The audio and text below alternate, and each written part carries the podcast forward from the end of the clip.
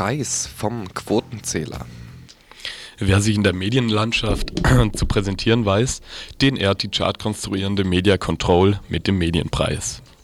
So verlieh das Forschungsinstitut den letztjährigen Preis an den ehemaligen israelischen Ministerpräsidenten Rabin und den PLO-Chef Arafat.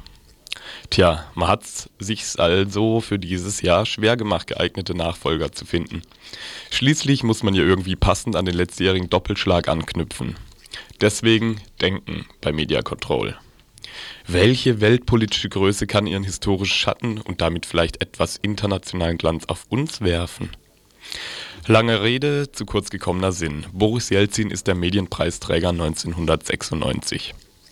Die Quotenermittler von Media Control begründen diese Entscheidung für Jelzin mit seinem professionellen und medienwirksamen Wahlkampf, seinem Einsatz für den Reformprozess und seiner Bemühung um Kontakte zum Westen. Und wo bleibt der Hautgrund?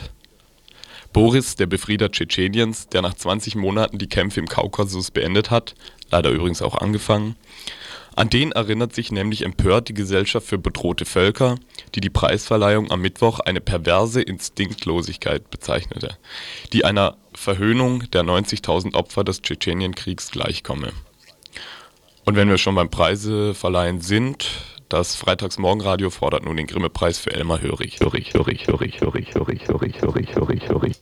Die Begründung gibt es dann äh, übrigens bei Media Control, Telefonnummer 07221 36602.